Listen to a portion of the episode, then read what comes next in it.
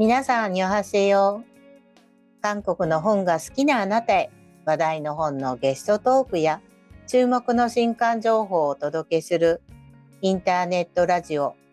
聞いて読んで楽しむ K-BOOK ラジオです。担当するのは K-BOOK 振興会の佐々木静代と小倉ゆりです。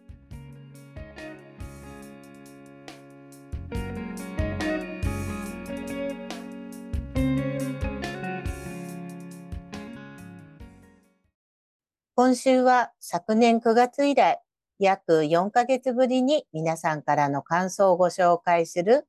私これ読みましたをお届けします。まずは昨年年末に開設したばかりの投稿フォームに、2023年のマイベスト系ブック、あなたが2023年に一番心に残った系ブックを教えてくださいとえー、質問を作ったところ、そちらにお寄せいただいた投稿を2件ご紹介します。なお、投稿フォームは各概要欄にリンクがありますので、ぜひご利用ください。それでは、まずお一人目、スージーさんです。未来散歩練習、パクソルメチョ、斎藤真理子役、白水社から昨年出版された一冊です。忘れられない読書体験でした。散歩と試作を軸に民主化の歴史と傷、様々な人生、特に罪を償った女性や言葉にできない傷を抱えた女性への連帯が感じられ、心が震えました。過去へ、未来へ、自在に手を伸べ、足を伸ばすような文章になんだか救われました。私事ながら、怪我で長らくの療養中です。本書に出会えたのはとてもラッキーでした。元気になったら、プサンや甲州に行ってみたいです。と、いただきました。えー、実は私も以前からひらがなで表記するんですが、スージーとニックネームを使ってきたので、他人のような気がしませんでした。えー、スージーさん、ぜひ元気になって、プサンや講習にお出かけください。続いてはもう一人、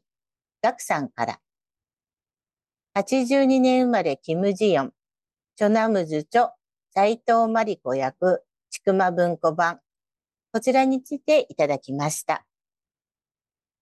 はじめまして、昨年末から K ブクラジオを楽しく聞かせていただいております。30代男性のガクと申します。英文区初心者です。82年生まれキム・ジヨンをマイベスト本として選ばせていただいた理由は、2024年は韓国文学をたくさん読もうと計画を立て、まず第一歩として韓国文学の金字塔を読まなければと思いました。未だ男性優位の不遇な環境を必死に生きるキム・ジヨンの姿に胸を打たれました。特に女性に対して制度や社会は変わったように見えて、ジオンの生の現実では冷たい言葉や態度がところどころで投げかけられる様は日本の社会とも共通する部分だと思いました。語り手である男性精神科医のラスト一行の部分では、男性である私自身にも、あなたは本当にジオンの苦しみを理解しているのかこの精神科医と同じではありませんか？と投げかけられているようで強く印象に残りました。文庫版ならではの充実した解説や評論も魅力的な一冊でした。ラジオを通してたくさんの魅力ある K ブックを教えていただきありがとうございます。来年度にはたくさん読んだ成果をメールでお伝えできればと思っております。K ブックフェスに参加することも目標です。といただきました。わあ、ガクさんありがとうございます。韓国文学をたくさん読むこと、そうして K ブックフェスへの参加も目標にしてくださるなんて嬉しいです。ぜひ、フェスではお目にお越しくださり、お買い掛けください。お待ちしております。では続いてはインスタからの投稿を小倉さんに紹介してもらいます。はい。それではインスタからです。まずは、七井さんの感想をご紹介します。読まれた本は、少年が来る。こちらは、ハンガンチョ、井出俊作役です。今更ながら少年が来るを読んだ。ハンガン作品は、菜食主義者を読んだのが初めてで、その衝撃は他では体験したことのないものだった。淡々とした文章で体温が冷たく感じられながらも、抗おうとも抗えなかった暴力に対する怒りのような強烈な力を感じたのだった。少年が来るは、もともと広州に住んでいたが、事件が起こる数ヶ月前にソウルに移住し、事件の生き残った一人、役者後書きより、としての作者自身の体験を通して書かれたとのこと。章により語られる視点が変わっていき、全体像がすぐには見えない。でも、章ごとの登場人物の状況が少しずつ明らかになるたび、どんな事件だったのか、公衆市民に何をもたらしたのかが見えてくる。そして事件後も被爆したかのようにその傷が深く残り続けていることも。過去、作中の生存者がその経験は放射能被爆と似ていると語ったインタビューを読んだことがある。より、役者の後書きに、ハンガンさんの作品は人間の根源的な暴力性に対する苦悶を主題にしている点が、菜食主義者と地下水脈のようにつながっているとあるが、同時にそれを知性と良心によって人は乗り越えることができる。という希望も読み取れるように思う。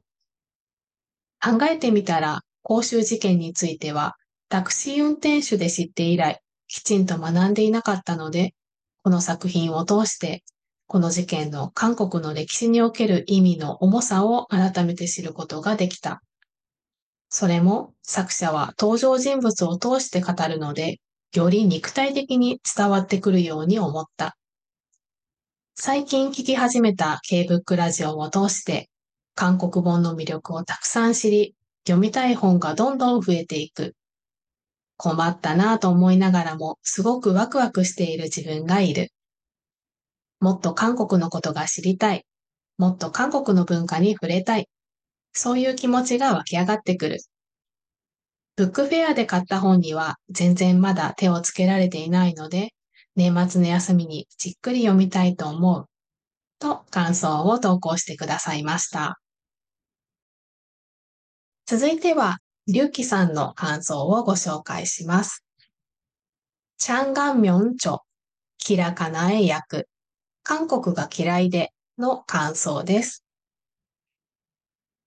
僕が本書を手に取った理由は、K-BOOK ラジオの MC を担当されていた K-BOOK 振興会の石川さんがおすすめされていたことと、タイトルのインパクトの強さによってです。韓国が嫌いでって一体どういうことなんだろうと興味をそそられました。まずはじめに伝えておきたいのは、本書は決して特定の民族を差別したり、排外するようなヘイト本ではないということです。鉄頭鉄尾韓国社会を痛烈に批判していますが、だからといってそこに国の優劣はありません。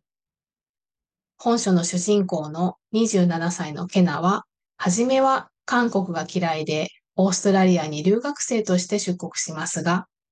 二度目は自分が幸せになるために出ていきます。そんな彼女もオーストラリアで人種差別を受けたり、不遇な目に遭いますが、力強くけなげに生活している姿に僕も勇気をもらいました。韓国人だけじゃなくて日本人も生きづらさを感じていたりして、韓国と同じように自殺をする人が少なくない国でもあります。女性が特に生きづらいとされていて、本書はそんな女性たちに向けたフェニズム小説なのかもしれません。実際に本書を読んで驚いたのは、著者が女性ではなくて男性であるということです。男性である著者がこんなにも女性目線で物語を書いて、彼女たちの救いの手になることができる小説を上昇したなんてすごいと純粋に思いました。ケナは無事にオーストラリアで永住権、市民権を取得して自分がやりたいと思っていた会計士として働いていますが、それでもネイティブ英語が聞き取れないことがあったり、まだまだ不慣れな土地でけなげに生活しているので、これからも頑張って元気に過ごしてほしいと願っています。エナ、ケナの妹のボイフレンド。クラブで音楽やるのもいいかもしれないけど、一度 YouTube に動画出してごらんよ。きっとうまくいくよ。本書は元気を出したい時や自分の辛さに寄り添ってくれる存在が欲しい時に読んでもらいたい一冊です。と投稿してくださいました。続いては、三つよさんの感想をご紹介します。100の影の感想を投稿してくださいました。こちらは、パンジョンウンチョ、オーヨンア役です。どこに向かって声を上げれば、虐げられている私たちの暮らしは明るくなるのでしょう。こんな理不尽な世の中だけれど、この物語の二人が会話している時だけは、心の中は安らかでした。というふうにいただきました。それでは次がインスタグラムからご紹介する最後の感想です。川原玲香さんからいただきました。静かな事件、ペクスリンチョ、イーソンファ役を読まれた感想です。人生を変える事件は劇的はない。小説静かな事件は主人公の私が少女時代を振り返り、自分の人生を変えたと思う出来事、場面を描き出している作品だ。物語の冒頭、突然の引っ越しで転校生となった私は戸惑いを感じている。その私の視点で、新しい学校や登下校の様子、狭い新居や家族の様子が語られる。暑さ、寒さ、乾燥や湿度、家の中に漂う匂い、頬や足裏で捉えた感触などの描写が繊細で、読んでいる私自身の触覚や嗅覚が鋭くなっていく気がした。他人との距離感に敏感な私の心の描き方も細やかだ。クラスに馴染めなかった私と唯一友達になってくれたヘジ。ヘジの幼馴染の男子、ムホ。ヘジとムホのおかげで私は日々を乗り切っていくが、幼馴染同士二人の間に自分が入り込む隙はないと感じていて、孤独を感じている。一方、彼らが暮らしている地域は再開発の対象になり、街が大きく変わっていく。大金を手にしてマンションに転居する人もいれば、貧困の中で開発に反対し続けている人もいる。少女と少年が子供から大人へ変化していく過程と、彼らを取り巻く地域や家族の環境が大きく変化していく過程が重なって、物語はクライマックスを迎える。タイトルに静かな事件とあるように、昨日と今日が大きく異なるような劇的な出来事は起こらない。ただ、少女の私は、ある晩、ある出来事を目撃した。最初はその出来事に対して行動を起こそうと仕掛ける。しかし、少女にとっての正義は、彼女の親にとって正義ではないことが明らかになり、少女は立ち止まる。そして、ただ窓の外を眺めて立ち尽くす。何もせずに立ち尽くす姿には残酷さを感じるが、それは生きていくために必要な態度であるように思えてくる。大人になるということは、一種の残酷さを身につけることだろう。物語でクライマックスで描かれたその残酷さは生々しく、美しくもあった。というふうに感想を投稿してくださいました。えー、インスタグラムで感想を寄せてくださった皆様、ありがとうございました。それでは続いて、X からの投稿を佐々木さんご紹介ください。はい。インスタの方の感想もありがとうございました。では、X にいただいた感想や、えー、コメントをご紹介します。まずは、やはりミルクさんからの投稿をご紹介します。密航のち選択、文、孫平音、望月優太、写真、田川元成、柏書房より、えー、今年刊行されたばかりの一冊です。本書を読むと、朝鮮、韓国、日本の近現代史が中密に、それも歴史的記述とともに、その中を生きた血の通った人々の声が散りばめられている。日本の植民地支配、日韓併合の翌年に生まれ、12歳で日本に渡ったユン・ジャウォンという在日朝鮮人作家と、その家族を中心に、国籍、戸籍、外国人登録、労働、福祉、社会保障やそれから終焉化。これは、えっ、ー、と、周辺に追いやられるという意味ですね。終焉化される人たちが記されている。前半は琥珀書房館のユン・ジャオン未刊号作品選集を読んでいた私には、その自伝的作品がユン・ジャオンやその家族が歩んだ道のりが胸に迫り、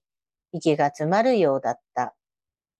密航というスティグマを貼られそうになる残忍な言葉。これらの痛みを事実が何であるか、どのような苦しみからゆえに、それを辿らなければならなかったのか。私たち日本は何を朝鮮、韓国の人々に強いてきたのか。差別、外国人登録書、強制送還の恐怖、いじめ、貧困などを大切に丁寧に一文一文記してくださったのが本著だ。目をそらさず、歴史と真摯に生態して、決して忘れてはならない事実を読めたことに、今まで韓国文学や映画、音楽をどんどん好きになっていく自分にとって、これほどの歴史を丁寧に掘り起こしてくださった、ソー・ヘオン先生のお仕事と、それを今学べたありがたさが相まって大切な読書経験になった。ぜひともこれから先も生まれ続ける経文化に興味がある若者に本著を読んでほしい。ただ文化の消費にならないように。本著の内容を知らずして韓国、朝鮮との未来への交流は深度を増さないはずだ。歴史を引き継いでいかなければならない。それだけのリーダビリティと心を持った著作だ。ユン・ジャオン氏のご家族、本庁の観光にご尽力された皆様に深い敬意を表してといただきました。ミルクさん、今年もたくさんまたご紹介してください。私も今この作品を読んでいますが、物語を丹念に綴ってくださっているので、大事に大事に読んでいます。それでは続いては、エミノンさんから、ようこそひなむ堂書店へ、ファンボルム著、牧野美香役、集英社の一冊をお寄せいただきました。私も仕事で落ち込んでいた時に読んだので、ヒュナム堂書店に集う人々の一員になれた気分です。タイトルのようこそは私にも向けられていたんだなと思いました。といただきました。イミノンさん、私も読みながら、まるでヒュナム堂書店に通勤しているような気分でした。続いては、チータンブーさんより、古本屋は祈願収集家、ユンソン軍著、清水博之役、川出書房新書から出た一冊についていただきました。来月は4年ぶりにソウルを訪問し、こちらの古本屋さんを訪ねる予定です。と書いていただいてましたね。はい。ユンソングンさんはソウルで不思議の国の古本屋を運営されています。チータンブーさんはこれを10月に投稿いただいていたので、もしかしたらもう訪問されていたのかもしれないので、ぜひよかったら訪問された感想も教えてください。続いてはやはり書店を訪問していただいたことを投稿いただいてました。比嘉直さんです。名古屋の金山にある素敵な本屋さん、当店ブックストアに行ってきました。K ブックフェア開催中。写真にあるフェアの本の他にも、アジア文学の棚に K ブックがたくさん。世界の状況、ジェンダーなど素晴らしい選書。グラフィックノベルや漫画もあり、いいなぁとなりました。K ブックや翻訳小説などとともに、ブックサンタの絵本も購入しました。コーヒーも頼んで2階へ。古い木の梁や屋根が素敵で落ち着く空間でした。また行きたい。K ブックラジオ10月に店主さんが登場され、興味深いお話をされていました。といただきました。はい、えー、この番組の第67回で、店主の古賀さんにお話を伺っていますので、こちらもぜひ一緒にお聞きください。続いては、アキオンさんから。最近散歩のともに、ケーブクラジオを聞いています。番組の冒頭で、韓国の本が好きなあなたへって言われると、ふふふ、私のことって思わずにっこりしちゃう。好きな韓国文学の話を聞きながら好きな散歩を楽しむ。すごく良い時間を過ごしてます。といただきました。ありがとうございます。実はこの投稿を拝見してから私冒頭のご挨拶の韓国の好きなあなたへの一言すごく今まで以上に大事にお伝えしようと思うようになりました。アキオンさんありがとうございました。では X から最後になります。さやさんからいただきました。お、ヨンア先生のお話、とってもためになりました。なるほど、風通し。いや、でもそれ以前にまだまだ隙間風だらけなので、精進しようと思います。といただきました。それは前回のね、翻訳家、大四話さんの回を聞いていただいたものに、えー、さやさんの感想をいただいたんですが、さやさんご自身がね、翻訳者でもあるので、しごきのあるお話だったということですね。ありがとうございました。いや、たくさん皆さんからいただきまして、本当に嬉しいですね。小倉さん。そうですね。ねで、皆さんすごく、なんだろう、あの、すごく言葉のボキャブラリーが豊富でいらっしゃるから、ごめんなさい。私何回も噛んでしまいました。なんか、あの、見たままを読むっていうのがすごく難しかったです。すいません。失礼いたしました。もっと精進それこそしたいと思います。はい。はい。それではですね、あの、ここからは、えっ、ー、と、いつものように、えー、小倉さんと佐々木からも一冊ずつ最近読んだ本をご紹介したいと思います。では、まずは小倉さん、お願いします。はい。えー、私は今回、韓国語の本をご紹介したいと思います。えー、本社要素超音地ごというエッセイで、著者は日韓翻訳者の本並さんです。えー、今、韓国語のタイトルご紹介したんですけれども、日本語訳版も出版されています。日本語版のタイトルは、一人だから楽しい仕事、日本と韓国、二つの言語を生きる翻訳家の生活というタイトルでして、この日本語版は先週まで玲子さんの韓国だよりを担当してくださっていた藤田玲子さんが翻訳をされています。さて、本の内容の方なんですけれども、このエッセイ集の特徴はいつでも読めることだと私は思いました。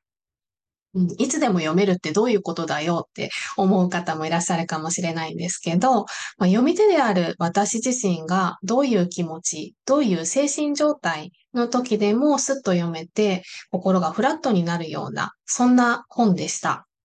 えー、私はこの本を寝る前に少しずつ読み進んであ読み進めていったんですけれども、例えば一日中すごく忙しくて、寝る頃になってもまだちょっと気持ちがざわざわ、もやもやしちゃっているような日でも、夜にベッドの中でこの本を読めば、心のざわざわがリセットされるような感覚になったり、逆にすごい楽しいことがいっぱいあって、興奮が収まらないような日でも、いい意味で気持ちが落ち着いて、あの、ぐっすり眠れるような、そんな、あの、意味で、こう、いつでも読める本だなと思いました。なんですが、これって改めて考えてみると、すごい不思議なことだと思うんですね。あの、この辺本はエッセイ集なので、本当に様々なエピソードが書かれています。日本語版のタイトルにもあるように、著者の本並さんは翻訳家でいらっしゃるので、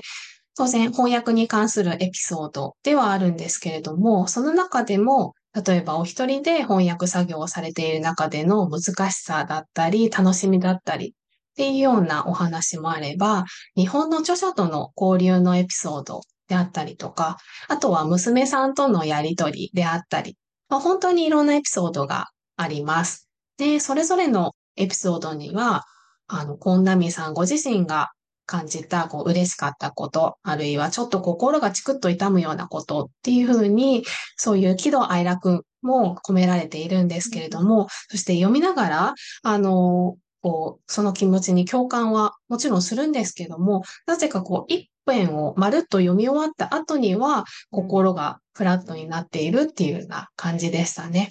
なので、こう、いつでも安心して読める本が欲しいなっていう人にはおすすめの一冊です。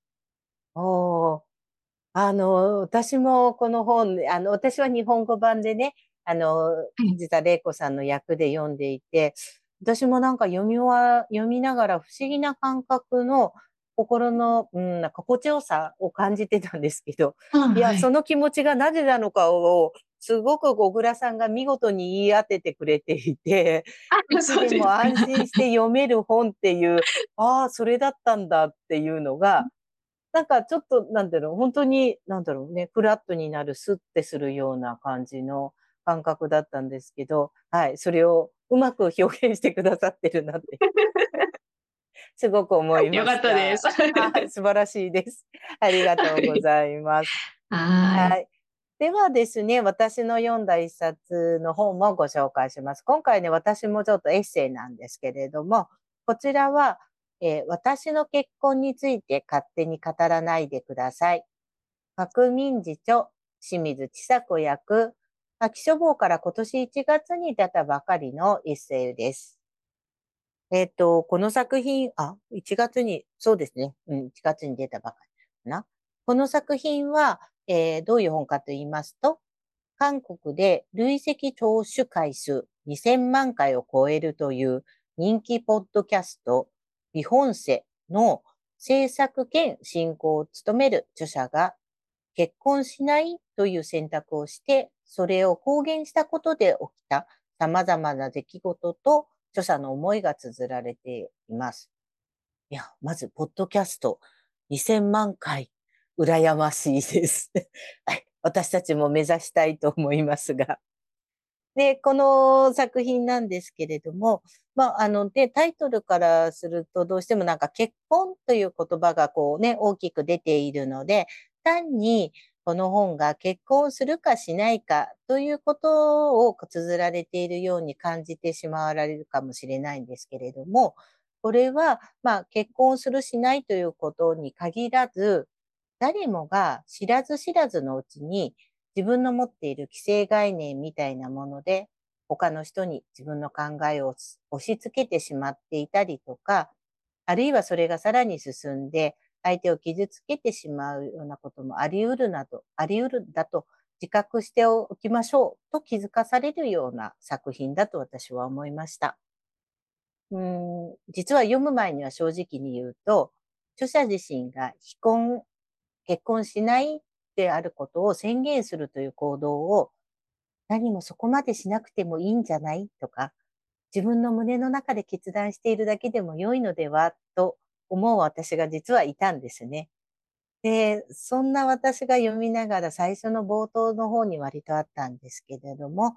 この言葉がとても胸に残りました。みんなが自分は何者であるかを繰り返し語ってくれたらと思う。私が私のままで生きていって構わないのだと確信するには、私が正常だと感じられる場所に留まっているよりも、世の中には数億個の存在が数億個のやり方で存在していることを知ることの方が効果的だからだという言葉があったんですね。うん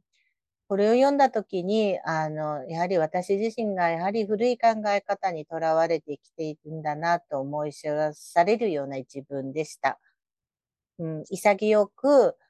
自分自身の姿を見せてくれる著者の姿というか言葉にはビシッと筋も伸びそうでしたし、なんでしょうね、この、もう2024年ももう1ヶ月も経って、実はもうあと11ヶ月しかなという状況なんですけれども、なんだろうな、改めて少し刺激をいただいて、ちょっと背筋を伸ばしてみたいなと思う人にとって読んでほしい一冊かなというふうに思いました。そういう意味で幅広く皆さんに読んでいただける本だと思います。で、大村さんも読んだんですよね。そうなんです。あ、読んだっていうか、実はまだ今読んでる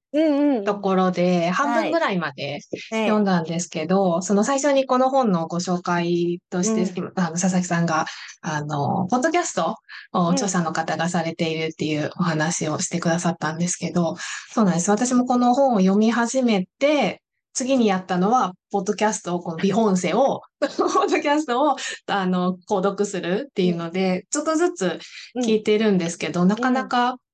こう、面白いテーマだったり、うん、ね、あの、あ、そういうテーマかっていうテーマで話していて、最近聞いたのは、あの、母親のせいで子供が生きていく、まあ、性を変えるっていうような、うん、あの、ことについて、実際にそういう、こう、性を変えたうん、あの、親子をゲストに呼んで、ちょっと対談みたいな感じでしている回を最近聞いていて、うんうん、なんで、ちょっとね、もしその韓国語、あの、聞き取れる方がいたら、それも聞いてみるのもいいかなと思います。もちろん本もね、読んでいただきたいですよね。そうですね。なんかね、あの、本当に自分がどう思い、自分がどう生きていくかっていうことを、なんだろうな。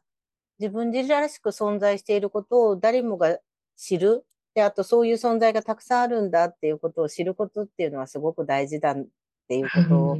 とはなんだか改めて、そう、なんかついつい私とかだは、こう、意外と自分の中で中で解決しようとしちゃうというのかな。そうしてしまいがちだったので、なんだか、ちょっとなんかやっぱり新しい感覚ですごく刺激をいただいたような気がします。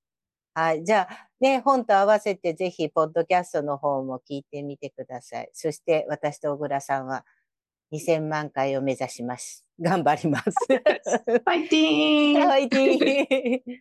はい。本当にね、たくさんの感想、そしてね、番組を聞いてくださって、こう、次の行動に移ったりとかっていうことを、感想もお寄せくださってありがとうございました。で、あの、今月からご紹介させていただいた方には、オリジナル特製しおりをお送りします。出来上がり次第お送りしますので、少々お待ちくださいね。そして、X やインスタで投稿いただいた方には、あの、ご住所を伺いたいと思いますので、DM を送らせていただきますので、確認をよろしくお願いいたします。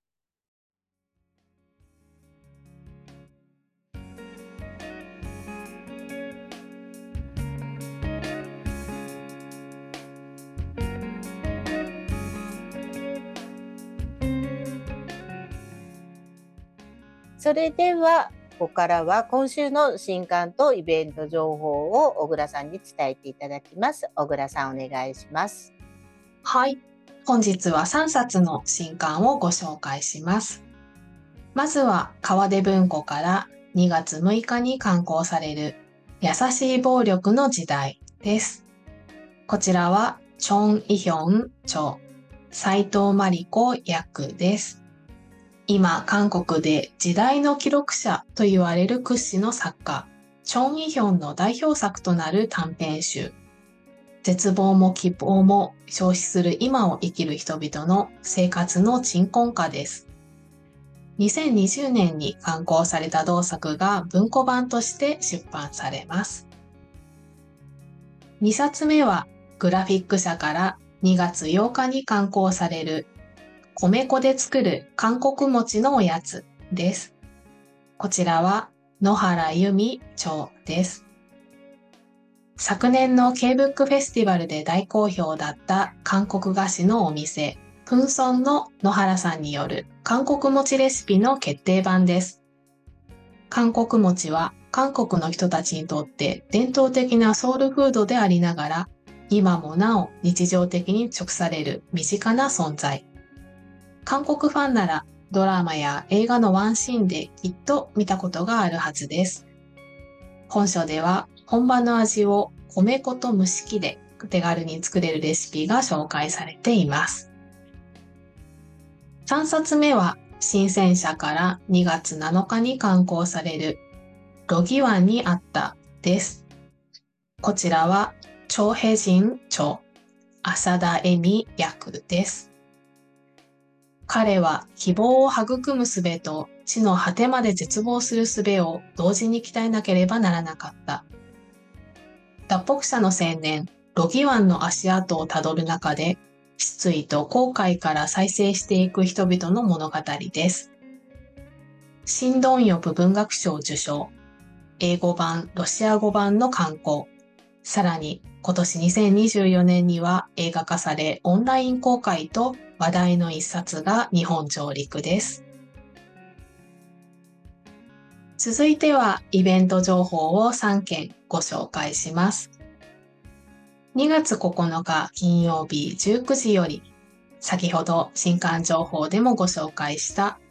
米粉で作る韓国餅のおやつ出版記念韓国人の一生に寄り添う韓国餅をもっと知ろうというイベントがチェコリで開催されます。現在はオンライン参加のみ受け付けています。ゲストは野原由美さんです。詳しくはチェッコリホームページまたは SNS をご覧ください。2月10日土曜日15時よりアリランブックトークボリューム5越境の在日朝鮮人作家、ユン・ジャウォンの日記が伝えること、国籍なき日々の記録から難民の時代の生をたどって、密航の地選択、ドキドキ作家が文化センターアリランの会場とオンラインで開催されます。ゲストはソン・ヘウォンさんです。詳しくは文化センターアリランのホームページまたは SNS をご覧ください。2月15日木曜日19時より2024年 K カルチャー映画、ドラマ、音楽、食、文学大予想は4人揃ってワイワイガヤガヤとお届けしますというイベントがチェッコリの会場とオンラインで開催されます。ゲストは桑畑ゆかさん、松本拓夫さん、八田康さん、キムスンボクさんです。詳しくはチェッコリのホームページまたは SNS をご覧ください。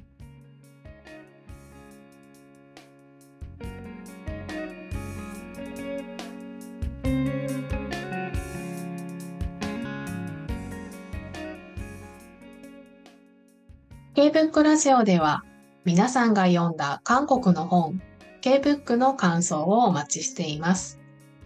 X や Instagram にハッシュタグ K-BOOK ラジオをつけて投稿いただくか、専用の投稿フォームでも受け付けています。お寄せいただいたコメントは、私これ読みましたのコーナーで紹介させていただき、紹介させていただいた方にはオリジナル特製しおりをプレゼントします。皆さんの感想や番組へのコメントをお待ちしています。なお、K-BOOK ラジオは Spotify、Apple Podcast、Google Podcast、YouTube でお聞きいただけます。お好みのプラットフォームでチャンネル登録をよろしくお願いします。また、毎週ご紹介した書籍やイベント情報は各回の概要欄に詳細情報がありますので、ぜひチェックしてください。